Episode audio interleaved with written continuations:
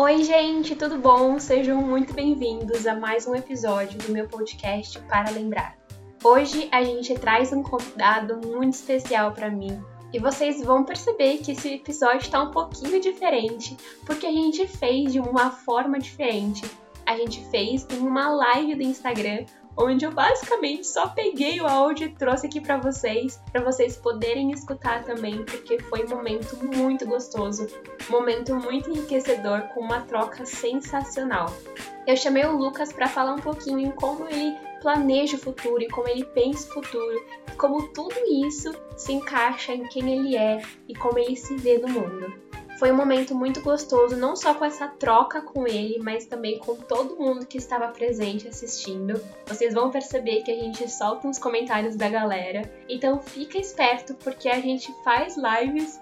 Então, se você não quiser perder nenhum conteúdo, me siga em airaoli. E também siga o Lucas nas redes sociais. E eu não posso deixar de agradecer você, querido ouvinte, porque semana passada a gente bateu um recorde em todo para lembrar a gente teve mais de 300 reproduções em todos os 18 episódios, não sei como falar esse número original, 18º, 18 episódios, e isso é tudo graças a você. Então, muito obrigada por fazer isso acontecer. Compartilhe com as pessoas, compartilhe com a família. Muito obrigada. E agora sim, com vocês, Lucas Oliveira. Oi, gente, sejam bem-vindos ao meu podcast para lembrar. E hoje eu trouxe um convidado mega especial, que é o Lucas Azevedo. Eu acho muito chique quando eu falo nome e sobrenome.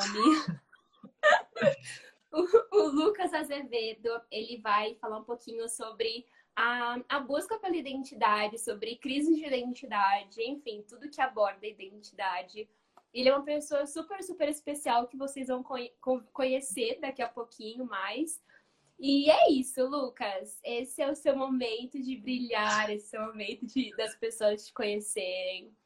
E muito obrigada por estar aqui. Imagina, é, é engraçado é, ter que me apresentar. Eu tava comentando com a área que é sempre um pouco complicada você se apresentar para as pessoas, mas como ela disse, eu sou o Lucas, é, e eu vou falar um pouco sobre identidade, muito porque, e talvez ela vai explicar mais adiante, porque num certo dia a gente começou a conversar sobre isso, e, eu, e ela postou um texto sobre como eu gerei uma crise de identidade nela, e tudo isso, e foi sem querer. E, e, foi, e é curioso, um fato interessante que da última vez a gente não falou quando a gente gravou o podcast, ontem, ou anteontem, eu comecei um desafio, né, de usar menos a internet, eu compartilhei no meu Instagram e tudo mais. E aí a minha tia me mandou assim: "Nossa, eu tava falando com uma amiga, eu mostrei para ela, e ela começou a pensar assim: "Meu, o que, que eu tô fazendo com a minha vida? Ai, como eu tô usando o meu tempo?". E aí começou a ter uma crise existencial ali. E aí eu fiquei tipo, meu, é, tá começando a virar uma constante na minha vida isso. Eu acho que é um título que eu vou colocar. Tipo, o que gera crise das pessoas. Não sei se é um título muito bom. Coloca no currículo já aquela. Soft skills, habilidades que você tenha, gerar crise de identidade. Mas eu acho muito interessante isso, porque é algo que eu gosto bastante de sempre estar refletindo quem eu sou, onde eu quero chegar. E, e enfim, e eu acho que isso é um pouquinho assim sobre mim. Eu estudo algo que não tem nada a ver com crise de identidade, que é engenharia, mas ainda assim, né, somos mais amplos e completos do que só o que a gente estuda, o que a gente trabalha. E e é isso, basicamente o que eu faço na vida é gerar crise de identidade na sua. Não, mentira. É, estudar, trabalhar uma pessoa normal. Uhum. Ah, muito bom. E que engenharia você faz, Lucas? Conta pra galera. Eu faço engenharia de materiais. E agora você explica é um pouco... essa engenharia. que, é, que é um pouco do estudo da matéria. Então, é. como as coisas funcionam na sua estrutura mais mínima, assim, molecular, atômica e análise dos materiais e desenvolvimento de novos materiais, tudo, tudo que a gente toca, né, tudo que existe é feito de algo. Então a engenharia de materiais estuda um pouco disso. Nossa, isso é muito legal. E quando você me explicou o que é engenharia de materiais, você usou uma frase que eu nunca vou me esquecer. Você falou assim: tudo que existe no mundo tem matéria. Aí eu fiquei, é verdade? Tipo, eu nunca tinha parado pra pensar nisso. Tipo, eu sei que é, mas eu nunca parei pra pensar nisso. E aí eu tive uma conversa com meu irmão sobre isso, tipo, Pedro, tudo que existe no mundo tem matéria. E ele, nossa, é verdade, eu expliquei sobre engenharia de materiais, sabe? Nossa, foi muito legal. É uma engenharia muito, muito legal, de verdade. Eu acho muito, muito interessante essa área. Muito show. Uhum. E, Aí e uma, per- e uma pergunta que eu fiz pra você no primeiro episódio, e eu tô fazendo pra todos os meus convidados, porque é muito legal ver o desespero deles pra responder, basicamente. o Davi tá aqui. Nossa, gente, eu vou muito contar essa história. Eu perguntei essa pergunta que eu vou fazer pra você, que é como que você se apresenta pro mundo? Já vai pensando. Mas eu contei, perguntei essa pro Davi quando ele foi no meu podcast, e ele começou a filosofar. Nossa, ah, porque eu tenho descendência armênia. E ele foi, tipo, meu Deus, Davi. A gente teve que regravar. A gente teve que regravar a parte da se apresentando. Porque. e agora que deu tempo de você pensar como que você se apresenta para o mundo. Você conhecer uma pessoa nova. Temos várias pessoas novas te, te escutando agora e te vendo, no caso do, da live. Mas como que você se apresentaria em uma frase, assim? Oi, eu sou o Lucas e eu... Eu acho que. Eu, eu usei essa frase da outra vez. Eu lembrei agora que você falou. Mas eu diria que, para dizer em uma palavra, assim, algo que eu gostaria de me apresentar para o mundo seria entusiasmo. E, e por quê? E aí tem a explicação, né? É algo que eu sempre tive como um defeito, ou que eu achava que era um defeito, que era esse interesse ou essa curiosidade em coisas diferentes. Porque eu falava, nossa, eu nunca consigo ser bom em nada. Porque eu, sou, eu tô sempre começando e nunca terminando as coisas. Então, sei lá, vou dar um exemplo bem prático. Quando eu tinha 9, 10 anos, eu queria ser desenvolvedor de jogos. Então, comecei um curso de desenvolvimento de jogos. Aí, depois, com, sei lá, com 13, 14 anos, eu já não queria saber nada disso. Eu queria passar no vestibular. E aí, eu comecei a fazer cursinho pré-vestibular. Aí, eu queria jogar tênis, eu deixei de jogar tênis. Eu comecei a tocar piano, parei de tocar piano. Enfim, tudo que eu começava não terminava. E aí, um professor de literatura na, na escola, depois de muito tempo, ele, eu já tinha terminado a escola, já estava na faculdade, ele veio falar comigo. E aí ele falou assim: algo que eu gosto muito em você, que você não perde com o tempo, é o entusiasmo. E aí eu fiquei tipo, era isso, esse era o segredo, é entusiasmo, é essa vontade de viver, de fazer as coisas, de conhecer. E também, do outro sentido que eu gosto, que tem a ver com a espiritualidade que a gente falou também, que entusiasmo significa ter Deus dentro. Então, eu acho isso muito interessante, né? Quando a gente pensa em Deus, a gente pensa no, no, na razão das coisas, na, em algo perfeito, independente da crença que as pessoas possam ter. E eu acho que a ideia de você ter Deus dentro, ou ter uma centelha de Deus dentro, ou, passar isso para as pessoas, é algo que eu acho muito bonito e é algo que eu gostaria de apresentar para as pessoas. Então, eu diria que assim que eu me apresento para o mundo. Nossa, muito legal. Eu acho que isso é muito muito passável em entrevista, sabe? Eu sou. Uau! Uau! Meu, inclusive, isso é curioso porque eu tive uma entrevista recentemente de uma entidade acadêmica da faculdade e aí eles perguntaram se define uma palavra. Não, fala três qualidades e três defeitos. E aí eu fiquei tipo, como eu vou falar três qualidades, cara? Aí eu meti o entusiasmo ali, meio que não, porque vários projetos. Mas é muito difícil isso de se descrever em uma palavra. Nossa, é. Tem várias delas, né? Mas, mas você que está nos escutando, se você está querendo pro procurar uma palavra para se descrever, entusiasta é uma boa palavra. Se você for, né, realmente, usa entusiasta. Eu acho muito legal, porque realmente te descreve bem essa palavra. Eu não sei qual palavra seria a minha. É algo a se pensar. Eu, É deixa eu ver, olhando para você, eu diria. Hum, isso é uma, isso é difícil. Não, eu diria ternura, mas eu diria ternura. Acho que ternura é bom. Ai, eu amei! Eu, eu acho que eu lembro porque quando a gente, logo quando a gente foi na sua casa aquele dia, eu e o Davi, o Davi até cortou, ah, era miradora de rolê. Ei, Davi. Uma outra boa palavra, não, brincadeira. Mas naquele dia que a gente foi na sua casa, tipo, meio que tudo tava dando errado o Davi quebrou uma garrafa de suco porque ele pegou errado. E aí, tipo, tem o seu cachorro perto e um monte de caco de vidro no chão e a gente limpando o chão com panos, manchando os panos. Depois, a batata chegou tarde, não fritava, mas ainda assim você tava, tipo, tratando tudo com, com ternura, tipo, sem desespero, mas assim, tipo, ah não, caiu a garrafa, mas tudo bem, que bom que vocês estão aqui, não sei o quê. É. E eu acho que isso te define muito, assim, nas situações do dia a dia, você é uma pessoa que demonstra ternura. Ai, gente, eu tô emocionada. Aquela... Não era esse o objetivo depois. Mas, nossa, obrigada, eu amei. Eu amei. Eu tô emocionada, real. Porque eu não imaginaria nessa palavra, assim. Que legal. Vou colocar no meu currículo. Ai, é muito bom. E eu gostei muito. E nesse dia foi muito legal. É, porque você é o meu amigo de quarentena, né? Se tivesse uma expressão melhor, eu usaria. Mas eu conheci você através da Vi, que tá aqui também. E foi no ano passado, em plena quarentena, em pleno caos mundial. É, eu conheci você e foi muito legal, porque o Davi ele tinha falado muito de você antes. Porque, ah, o, Davi, o, o Lucas, ele é sensacional e você vai gostar dele. Ele é uma pessoa muito querida. Ele falou muito de você. Então, quando eu conheci, você tava, tipo, com altas expectativas, assim. Tava com o meu celular e o musical pronto. Tipo, eu vou mostrar pra ele o musical do dos Mormons. E eu vou mostrar que eu decorei todas as músicas, sabe? Então, foi muito engraçado. É, e, e, eu lembro muito bem de várias conversas que a gente teve aquela noite, porque a gente conversou muito sobre várias coisas. E uma coisa que eu fiquei espantada, assim, no sentido bom, é que você é muito certo sobre quem você é, sabe? Você é muito certo sobre quem você é, sobre é, qual foi sua trajetória, o que você pensa para o futuro. É, é, muito certo sobre isso.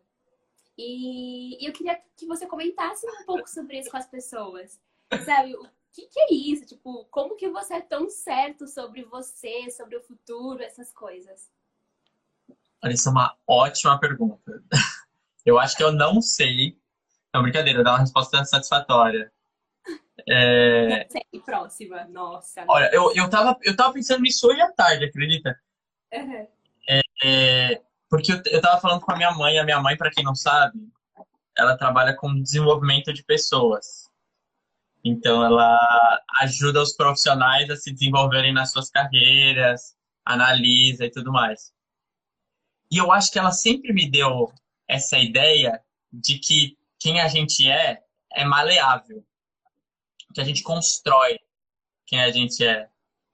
Além de toda a questão da espiritualidade, de que a gente sempre pode mudar e de que isso é um presente, eu acho que minha mãe sempre me deu essa ideia de que a gente constrói o nosso futuro, a gente constrói a nossa vida, a gente constrói o que a gente quer. Não existe. Eu, eu, eu lembro de poucas experiências em que eu fui definido, sabe? Do tipo, uh, você é mal, ou você é preguiçoso.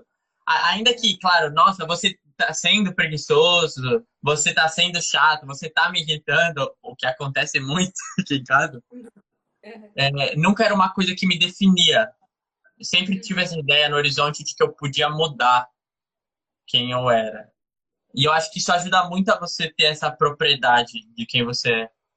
E quando eu estava nessa experiência que eu contei para você, que, que eu fui servir como voluntário por dois anos, como missionário voluntário, é meio que essa situação em que você tem que decidir um pouco como você vai agir. Porque na vida diária, a gente se deixa levar, né, pela corrente. É, é, eu acho que, inclusive, isso tem a ver com o que você falou da crise de identidade. Às vezes a gente tem essas crises porque a gente não questiona no dia a dia o que a gente faz. A gente vai no automático. Então, por que a, por que a Aira gosta de marketing? Porque ela já estudou isso por muito tempo, porque ela está trabalhando com isso, e é isso. E você vai sendo levado pela corrente. E aí, quando você está numa situação que todo o seu ambiente muda, que foi o que aconteceu comigo, então, muda o país, muda a língua, muda as pessoas ao redor, muda quem vive com você, sua casa, os cheiros, as comidas, tudo. Você fala, ok, o que eu vou fazer? Uhum. Tipo, eu tenho que decidir agora. É nesse momento que eu tive que meio que colocar à prova quem eu era. Uhum. E, e a partir dessa comparação, né, de, de ver como eu queria agir, eu acho que isso foi se construindo nesse processo que não foi algo é, tão pensado, mas também não foi tão aleatório. Era uma mistura de o que eu quero ser com o que eu consigo fazer que chegou no quem eu sou. É. Eu acho que é isso um pouco. Nossa, muito legal. E você falou uma coisa é, no começo que eu achei muito interessante, tipo, de você. De, ah, eu não sei quais foram as palavras certas, mas de você se definir em uma palavra só. Isso me lembrou um fato no ano passado. Minha mãe estava muito chateada com alguma coisa porque ela estava deixando um projeto para depois, para resolver depois. E aí ela começou a repetir, tipo, não, eu sou uma procrastinadora, eu sou uma procrastinadora. Eu achei isso muito pesado, na hora que ela falou. Eu achei muito pesado. E, e, na hora eu falei, mãe, você não é uma procrastinadora. Tipo, essa palavra não define você. E isso foi muito forte para mim, para entender que uma palavra, ela é muito pesada. As palavras, elas têm poder, né? Tanto é que as pessoas, elas choram ouvindo palavras. Elas se emocionam ouvindo palavras. Elas geram sentimentos muito fortes, como raiva, como amor, por exemplo, alegria, ouvindo palavras. E a palavra ela tem poder sobre a gente. Então, ela definindo quem ela é, tipo, eu sou uma procrastinadora, parece que a procrastinação é tudo que ela é. Sendo uhum. que era para um projeto só, sabe? Então, essa questão que você falou da maleabilidade é, é muito verdade. É muito verdade. E eu, eu acho que você, como escritora, sente isso bastante, né? Que foi o que você falou da, do, no livro e, e, e eu, eu, não, não, agora não. Mas tem um, tem todo esse lance de quando você gosta de escrever, porque eu não, eu não me considero um escritor no sentido pleno da palavra, porque eu nunca escrevi um livro, eu tenho aí umas coisas soltas que eu faço, mas para desestressar. Mas eu também compartilho desse sentimento de que as palavras calam fundo, ou tocam fundo na gente. Eu, nossa, várias vezes lendo um, um livro, um poema. Ou, anteontem, estava lendo aquele poema do, do Carlos Drummond de Andrade, que fala sobre o amor. E aí, no, no último verso, que ele fala assim: e o beijo tácido e a sede infinita. E aí, tipo, definindo o amor como essa coisa vazia que você está sempre procurando. E aí, tipo, eu lembro que eu li aquilo, eu fiquei, tipo, eu já tinha lido antes, mas naquele momento eu li e fiquei impactado. Eu falei, caraca, olha o que eu tô lendo. Uhum. E, e eu acho que é o que você falou justamente, de das palavras elas terem poder real, assim. É. E, e, a gente precisa tomar muito mais cuidado com isso, né, Lucas? Eu sinto que. Não sei se é uma coisa de geração ou se sou eu mesma, mas a gente precisa tomar muito cuidado da forma como a gente se define. Porque hoje Tá, a gente tá muito nesse mundo 880, sabe? Ou uhum. eu sou ou eu não sou. Eu acredito ou não acredito. Muito preto no branco. E isso é muito perigoso, porque dá margem para muita coisa. E a mesma coisa com as palavras da nossa definição. Se a gente tira esse poder da maleabilidade, a gente fica com o quê? Sabe? Uhum. Não sei. É, é, é exatamente isso. Eu, é, eu, eu tava falando, ah, não sei quem falou aí embaixo, é, que, que falava assim, você é entusiasmado mesmo, porque quando eu tô jogando, eu fico, eu fico bravo e você tá lá todo feliz, animado. E aí, e aí você percebe que as palavras, mais do que descrever, elas acabam definindo. Porque agora, quando ele me falou isso, eu reforcei na minha mente de que sempre que eu jogar, eu não devo ficar bravo, porque as pessoas me veem como alguém animada. E, e, e aí isso se, tipo, dá pra gente expandir isso, né? Se for ver na política, quantas vezes você não fala, ai, ah, eu sou isso? A pessoa já te olha torto, não fala mais é. com você. Ou você fala, eu acredito nisso, ou eu acho isso. Então as pessoas já se autodefinem nessas caixinhas e, uhum. e, tem tantos tons de cinza entre uma coisa e outra na vida. Uhum. E, e eu acho que a identidade tem muito a ver com isso, né? Você saber o que você é mas entender também que o que você está sempre se construindo. O que você é agora não é o que você vai ser amanhã e não necessariamente é o que você era ontem. Uhum. Então é, é toda uma escala de coisas acontecendo ao mesmo tempo. Nossa, verdade. Nossa, e é uma coisa que eu preciso levar pra minha vida, assim, tipo, Aira, o que tá acontecendo hoje não te define, sabe? Amanhã pode ser que aconteça outra coisa. E, e você tá falando sobre essa coisa política, mas assim, um adendo super X. É, uhum. Mas existe uma coisa chamada efeito halo. H-A-L-O. E esse efeito halo diz assim que quando você gosta de alguma coisa numa pessoa, você tende a generalizar tudo sobre essa pessoa. Tipo, sei lá, é, eu acho. Ai, não, tá. Eu acho é, o fulaninho bonito. Então, tudo sobre ele vai ser bom. Tipo, por eu uhum. achar ele bonito, eu acho que ele vai. Ele é um ótimo profissional. Eu acho que ele tem super competências para várias coisas. E você vai, tipo, generalizando tudo. E o mesmo pro contrário. Tipo, se eu não gosto de uma coisa e uma pessoa, tudo nela é ruim, sabe? Uhum. Isso é muito usado para política. É, é, muito, a gente consegue ver isso muito fácil. Tipo, ah, esse candidato eu não gosto dele por causa disso. É então, o famoso o partido... ranço, né? É, então o partido é ruim, ele é ruim, ele não tem nada de bom. As pessoas que votam nele, e aí vai, você fica tipo, calma, tipo, você só não uhum. gosta de uma coisa nessa pessoa, não precisa generalizar tudo. E Exatamente. Meu, você, você, falou isso, eu gostei muito. É, é, só fazendo um adendo aqui dos comentários, o Ralph, ele comentou assim, a polarização também afeta a nossa maneira de pensar e como nos posicionamos, porque muitas vezes não precisamos nos identificar com as massas, mas sim com o nosso eu. E, e era, isso também é interessante, de que às vezes a gente se define pelo que as outras pessoas se definem. Então, se para todo mundo o bom é, sei lá, comer lasanha, quando alguém pergunta a sua comida preferida, o que, que você vai falar? Lasanha. Tipo, você pode nem gostar tanto assim, você pode preferir, sei lá, frutos do mar. Mas você vai dizer lasanha porque todo mundo diz. E aí você meio que, ah, se for me identificar com o que todo mundo fala, esse é o melhor que eu tenho. Então é, é interessante isso também que ele comentou. Bom ponto. Nossa, muito bom ponto. Me lembrou, sabe o que, Lucas? Hum. Aquele ponto do café. Ah, justa, justamente. Justamente. Pra quem não sabe, eu, eu não tomo café e a Aira também não toma café.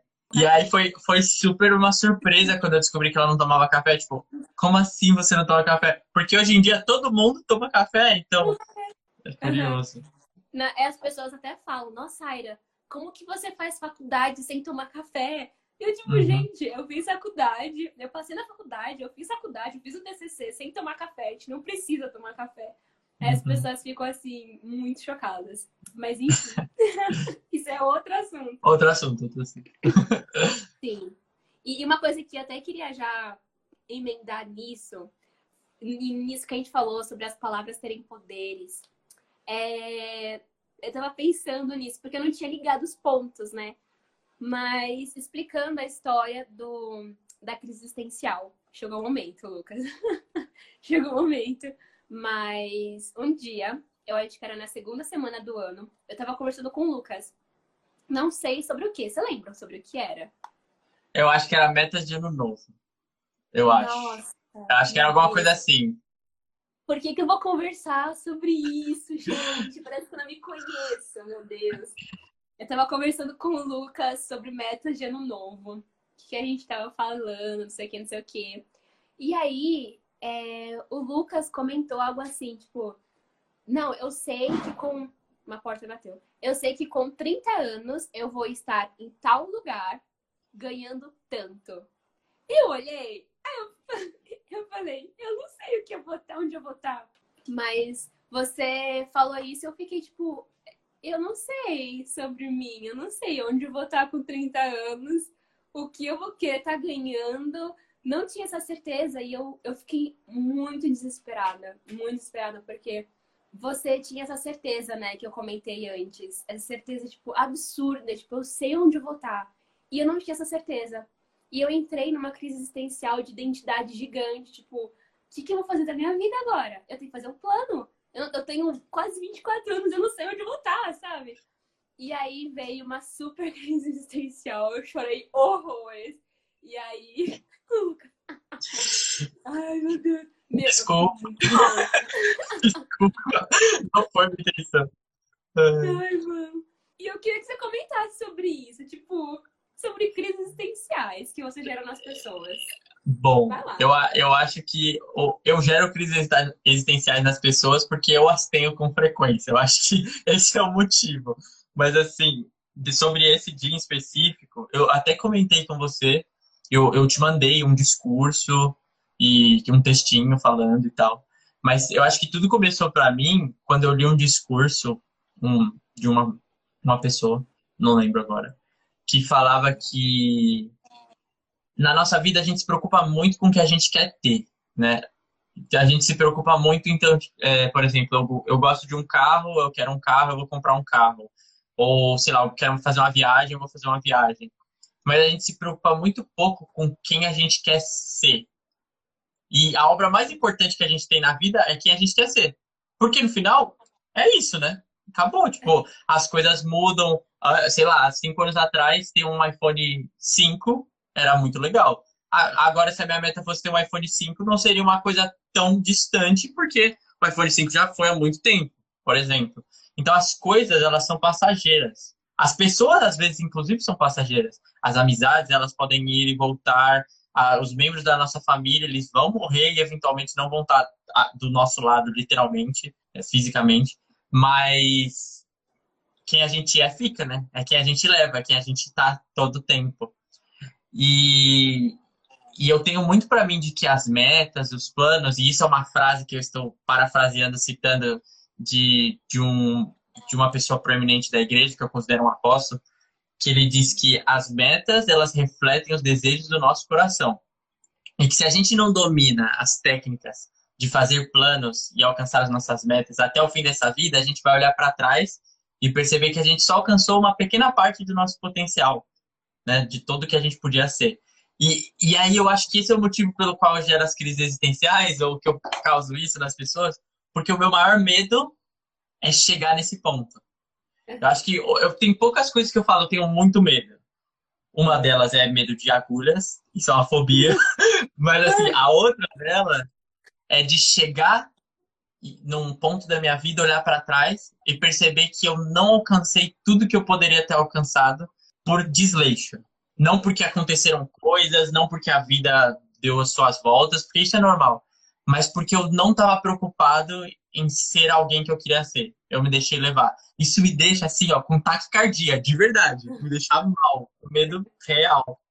E aí, sobre aquele dia, foi isso. De, de eu externando para você um pouco como eu faço, a minha técnica, para que eu não tenha esse medo. De sentir que eu estou sempre é, engajado ou ocupado com algo que me leva para onde eu quero chegar.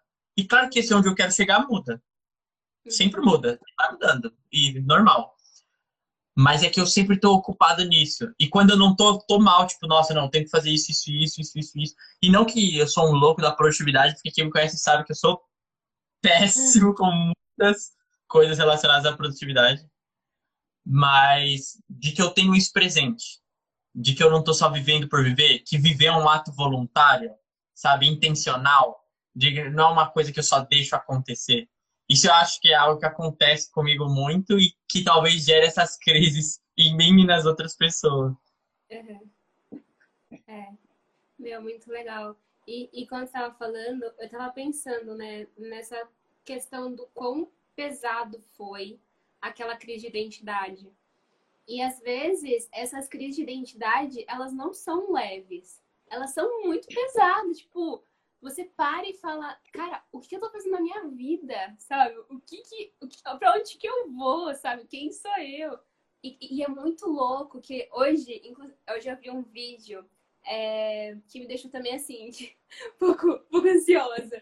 Que a menina falou assim: ah, uma coisa que eu penso todo, todo dia quando eu vou levantar é, sei lá, quando eu morrer e for pro céu, e aí Jesus se encontrar comigo com uma listinha tipo, olha, você tinha tanto potencial, o que aconteceu, sabe? E eu fiquei tipo, meu, tá, tá, tá muito errado isso. tá um pouco errado, sim, esse pensamento. Então vamos com calma, vamos com calma. E eu, eu fiquei, tipo, pensando o quanto é pesado os pensamentos que traz as crises de identidade. E a pergunta que eu trago para você é: por que, que é pesado? Sabe? Eu poderia pensar, tipo, nossa, beleza, eu não sei o que eu vou fazer no futuro. Tranquila. tudo bem, Uhum. bola pra frente. Mas não, eu chorei muito, foi muito ruim. E, e por que, que você acha que não é um pouco mais leve essa, esses momentos de reflexão? É uma ótima pergunta. Pergunta, né?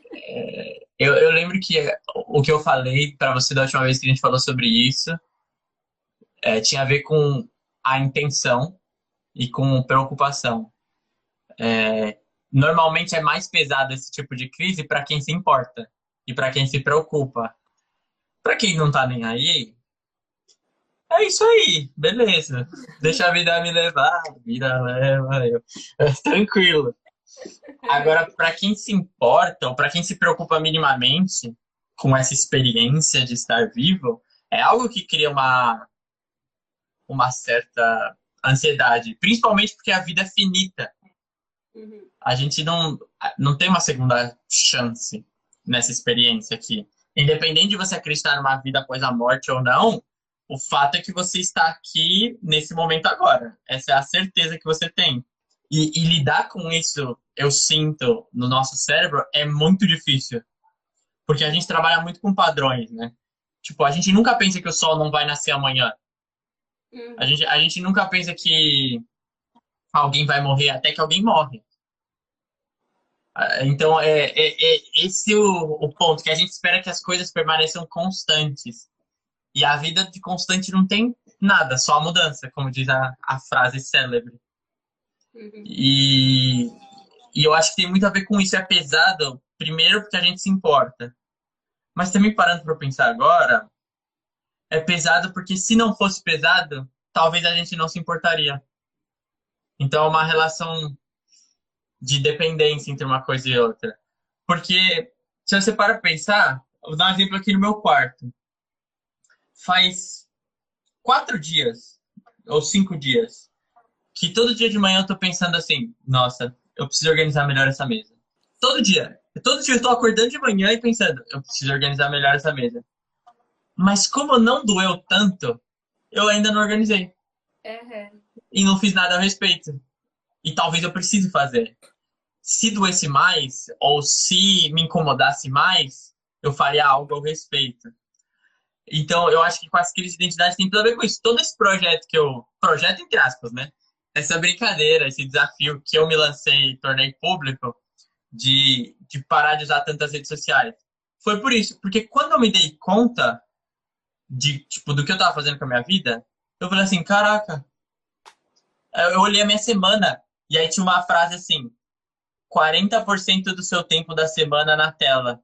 67 horas na tela de um celular. Eu fiquei, mano, é, é muito tempo. É muito tempo. É absurdo isso. Eu não estou vivendo, porque a tela do celular é outra realidade, não é a vida. E aí eu fiquei, caraca, eu preciso fazer algo a respeito. E aí aquilo deu tanto que eu transformei em algo bom. É. E, e eu acho que tem a ver com isso, de se não tivesse doído tanto, eu ia continuar usando normal. Se fosse, sei lá, só 10 horas, eu ia falar, tranquilo, normal. Agora, como foi muito, doeu, eu fiquei pensativo, eu falei, não, eu preciso tirar um tempo para me desintoxicar disso, para ler, para pensar, para estar quieto e ver o que, que eu tô fazendo com a minha vida. Então, acho que é isso. Então, eu acho que uma coisa que a gente aprende, tira de tudo isso, é que se você tem crises de identidade pesadas, de um lado é bom, porque mostra que você se importa com é, o seu futuro, digamos assim, e com seus planos, e, e é importante para você saber onde que você vai, né? E tra talvez trazer um planejamento maior e beleza. Mas, pelo outro lado, é ruim, porque é uma crise. E crise não são geralmente legais. E aí a pergunta que eu deixo, tipo, beleza, é bom às vezes ter uma crise de identidade para te colocar no lugar e, e direcionar sua vida. Mas como trazer elas mais leves, sabe? Como tornar uma crise de identidade mais leve? Joguei. Joguei, se vira. É, É difícil. Não, eu diria que eu não sou uma pessoa muito leve no geral. Eu sou uma pessoa que às vezes é meio pesada. assim. Então eu, eu acho difícil ter leveza porque eu não levo as coisas com tanta leveza. Mas eu acho que uma maneira de tornar elas leves, talvez, seja pela intencionalidade com que você queira que elas aconteçam. Então, por exemplo, se acontece uma vez a cada ano, ou uma vez a cada seis meses, realmente vai ser muito pesada, porque você não estava se questionando. Agora, se todo dia você se pergunta isso, isso deixa de ser tão grande. Automaticamente. É, algo que eu fazia muito nesse tempo que eu servi como voluntário era que toda noite antes de dormir eu meio que conversava com o outro missionário que vivia comigo, ou também nas minhas orações, né, falando com Deus sobre como foi o dia, tipo, o que que eu fiz bem, o que que eu fiz mal e o que que eu posso melhorar. Nossa, isso, isso dava uma leveza, porque aí não se transformava num evento, não era uma coisa assim, putz, tive uma crise socorro, o que eu tô fazendo? Salve-se quem puder. Senão que era uma coisa assim, todo dia eu tava me perguntando isso de uma maneira tranquila, não de uma maneira, nossa, eu fui um lixo, tudo deu errado, e também não de uma maneira que, ah, a vida tá tranquila, amanhã a gente vê o que faz. Senão de uma maneira é, equilibrada, no sentido de eu quero melhorar, mas eu também reconheço minhas limitações.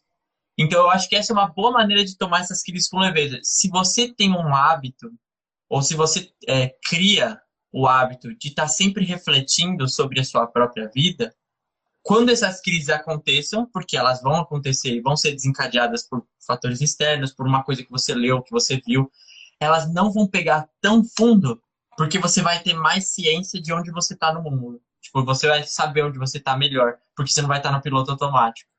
Legal. Ah, esse comentário da Mari, eu vou ler. Acho que as crises de identidade devem vir acompanhadas de um desejo sincero de mudança. Seu mindset vai determinar aonde essa crise vai te levar. Total. É, não adianta, sei lá, ter crise de ansiedade por ter crises de identidade, sabe? Deve realmente, tipo, se você tem uma crise de identidade, que talvez você precise mudar alguma coisa da sua vida. Porque você Uhum. talvez tenha um momento de acordar. Tipo, acordei, tá, o que vai acontecer agora? Pra onde que eu vou? Então, se precisa disso, parte pra ação. Porque um pouco de, de, não sei, de ansiedade em relação a isso sem agir vai gerar mais ansiedade no futuro próximo. Uhum. É verdade. E eu acho que tem muito a ver com isso de toda crise ou toda coisa que te dá uma ansiedade, ela te move para ação. É, isso tá até biologicamente falando no estudo de biologia, as pessoas aí que estudam, que me corrijam. Mas assim, quando a gente tem uma reação de ansiedade, é porque a gente está realmente com adrenalina no sangue. É, é meio que o, o, o nosso cérebro disparando pra gente hormônios de que a gente tem que fazer algo. Seja correr, seja fugir, algo tem que ser feito. E, e eu acho que as crises, elas vêm para nos dizer isso. Aí tem duas opções, que é o que você falava. Eu posso estar bem e a crise foi só desencadeada por algo, mas aí quando eu parar para pensar, pôr a mão na cabecinha, eu falar, ah, não, se eu parar para pensar, tá tudo bem. Tipo, a crise aconteceu, mas não é porque minha vida está destruída, acabada ou tudo perdido. É porque, sei lá, algo me fez pensar nisso e quando eu pensei e refleti, eu percebi que tá tudo bem. Uhum. Ou a crise te fez pensar nisso e quando você refletiu, você percebeu que não está tudo bem. E aí você tem duas opções de novo. Deixar não tudo bem e ficar ansioso e aceitar e, e, e se deprimir. Ou você tentar fazer algo ao respeito, dentro das suas capacidades. E claro, quando a gente fala isso, eu gostaria de falar, não estou incluindo é, pessoas diagnosticadas com ansiedade ou diagnosticadas com depressão e que têm crises ansiosas nesse sentido, porque isso aí é totalmente diferente. É, eu estou falando especificamente de pessoas que não têm nada diagnosticado e que por vezes podem experienciar esse, esse sentimento. E de como a gente pode lidar com isso de uma maneira mais leve, que era a pergunta. E eu acho que essa é a maneira que eu encontrei. Tornar constante e reconhecer que quando isso vem, é porque eu tenho que pensar a respeito daquilo, seja para ver se está tudo bem ou para mudar. Sim. E uma coisa que eu penso também em relação a isso, respondendo minha própria pergunta, que ela. tá certo. Pra trocar, pra trocar. Ai, mas eu penso assim que a minha possibilidade de leveza não é a mesma possibilidade da sua leveza. Porque a gente não tem o mesmo background, a gente não tem o mesmo passado. Então, como que eu posso esperar ser igualmente leve do que você? Não tem sentido. Então, talvez é a gente pensar qual que é a minha possibilidade de leveza. Eu tive uma uhum. crise de ansiedade, de, de. Ai, gente, é muito ligado, né? Ansiedade, mas não. Eu tive uma crise de identidade, eu vou tratar com leveza. Mas qual que é a minha possibilidade de leveza? Uhum. Eu posso ir até esse ponto? Então eu vou até esse ponto. Mas a partir daqui eu não vou, porque não tem como eu ir. Minha possibilidade não vai até aqui, entendeu? Então, é, é primeiro, não se comparar com os outros. Eu acho que esse é a base de toda identidade o outro é o outro você é você. Você é tão maravilhoso quanto, mas você é você. E você tem a sua possibilidade de leveza. Você é você. Então, mantenha a cabeça aqui. Eu acho isso é muito é. perfeito, porque era algo que eu fazia muito. Que eu falava pra uma pessoa e falava assim: Nossa, essa pessoa parece tão plena. E, meu, é tudo mentira, gente. Tipo, eu tô falando aqui sobre crise de identidade, não sei o que, como se fosse uma coisa normal. Não é. Tipo, dói igual em todo mundo, na área, em mim, em você. E, e, eu acho que isso também é importante de ressaltar, né? De que às vezes, por exemplo, para você, essa ideia de fazer isso todo dia pode ser, sei lá, aniquiladora, destruidora, horrível, porque você vai se matar de ansiedade. E para mim, não. Para mim pode é. ser tipo uma maneira de suavizar. Então eu acho que tem muito a ver com isso de você também se conhecer e saber assim, o que eu posso fazer para lidar com isso da melhor maneira possível? Sem, sem os monstros né, que se criam. Mas, assim, por exemplo, se a crise de identidade foi em relação ao seu emprego e de você não se sentir mais parte daquilo e sentir que não tem que trabalhar mais com aquilo, um exemplo. O que, que eu posso fazer em relação a isso? Sabe? De, e de encontrar, tipo, ok, isso aconteceu e vamos lá. De, de, de digerir aquilo, sabe? De não deixar é. aquilo como um monstro. Acho que isso ajuda muito. Muito. Nossa, verdade. Verdade. E Lucas, ai, já encaminhando para o final desta live, desse podcast, eu acho que a gente poderia soltar aqui, olha, algumas dicas. E também quem está presente aqui na live quiser dar dicas do que você faz para não ter crise de ansiedade, identidade, ou como que você lida com uma crise de identidade. É isso. Eu sei que eu não coloquei ponto final, mas dicas de como lidar com essa crise de identidade ou o que você faz que dá certo. Manda aí pra uhum. galera. Vamos lá. Eu vou ter que citar, porque, né, Ai, que esse é um podcast sobre o livro para lembrar no dia seguinte, gente. Esse livro Ai, aqui, ó. Toda vez que alguém me cita, aqui. eu fico com muita vergonha. tá bom, vai lá. Aí, é sobre esse livro, gente. Então, ele tem uma parte, né, que é fala para lembrar de mim, é um capítulo para lembrar sobre mim. E aí é, é dividido, né, poema 1 ou textinho 1, 2, 3, 5, 6, 4.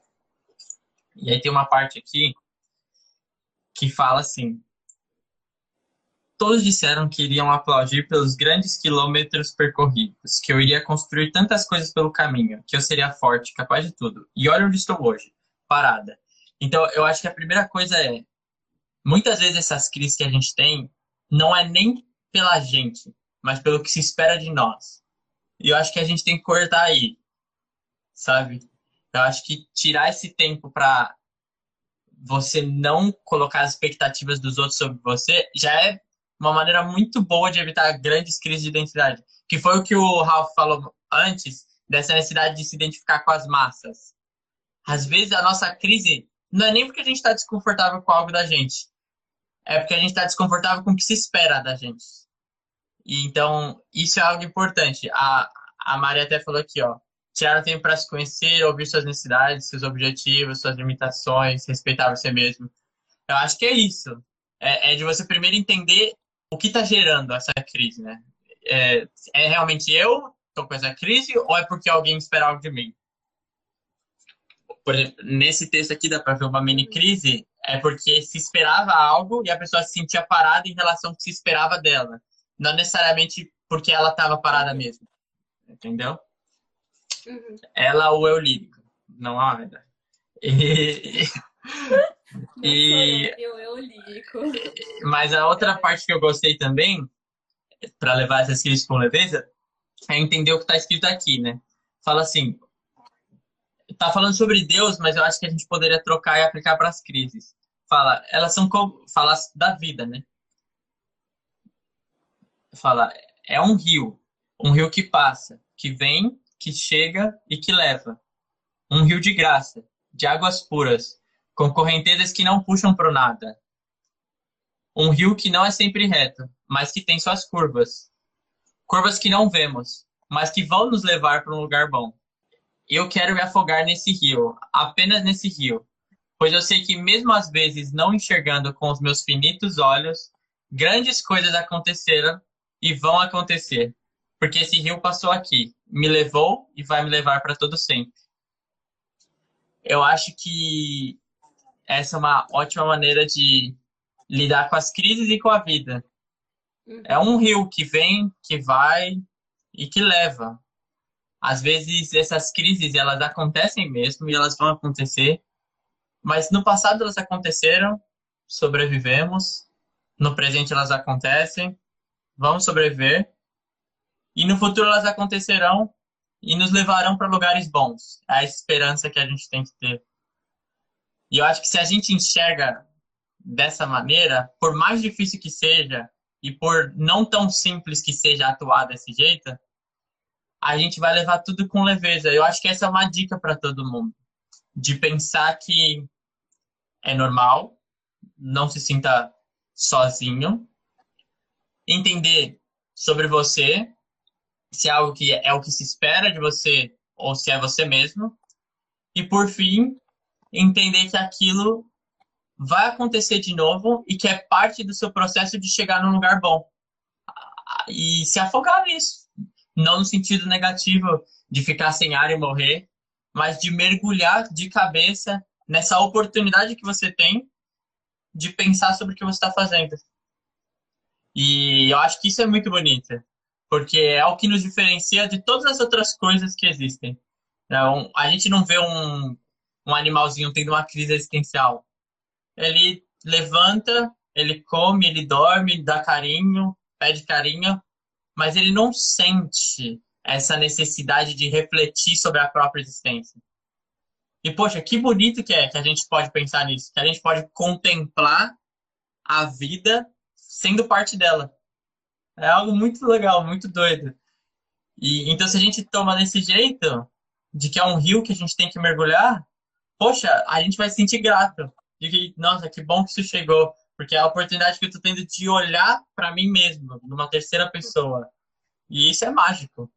É único, é, é transcendental, é, falta palavras para descrever. Meu, muito legal. Muito, muito, muito legal.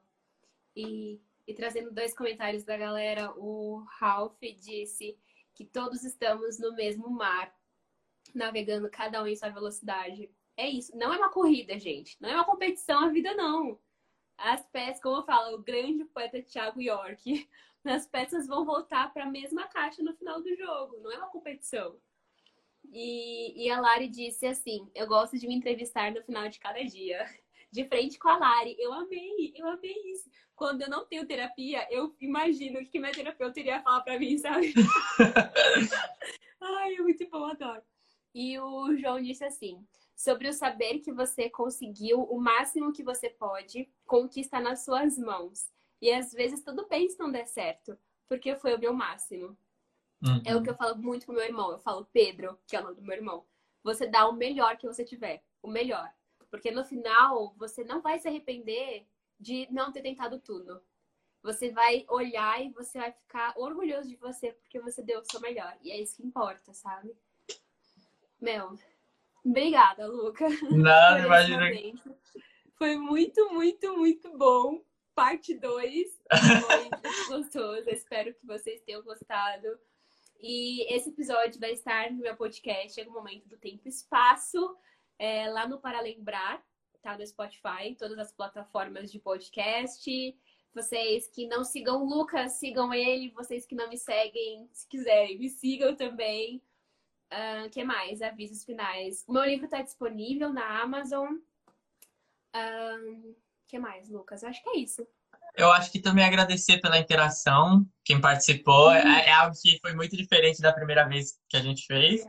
E é. eu gostei bastante. Agradeço a todo mundo que estava aí assistindo e comentando e compartilhando seus sentimentos, seus pensamentos. No final, acho que é sobre isso. A nossa identidade também tem muito a ver com como a gente age. Então, eu agradeço muito por todo mundo que agiu e compartilhou um pouco da sua identidade nesses comentários. Acho que isso foi muito, muito bacana, muito bonito. E agradeço pela Aira pela, pelo convite. E foi muito legal. Foi muito bom, gente. Obrigada e ficamos por aqui. Vejo vocês no próximo. Tchau, gente. Até.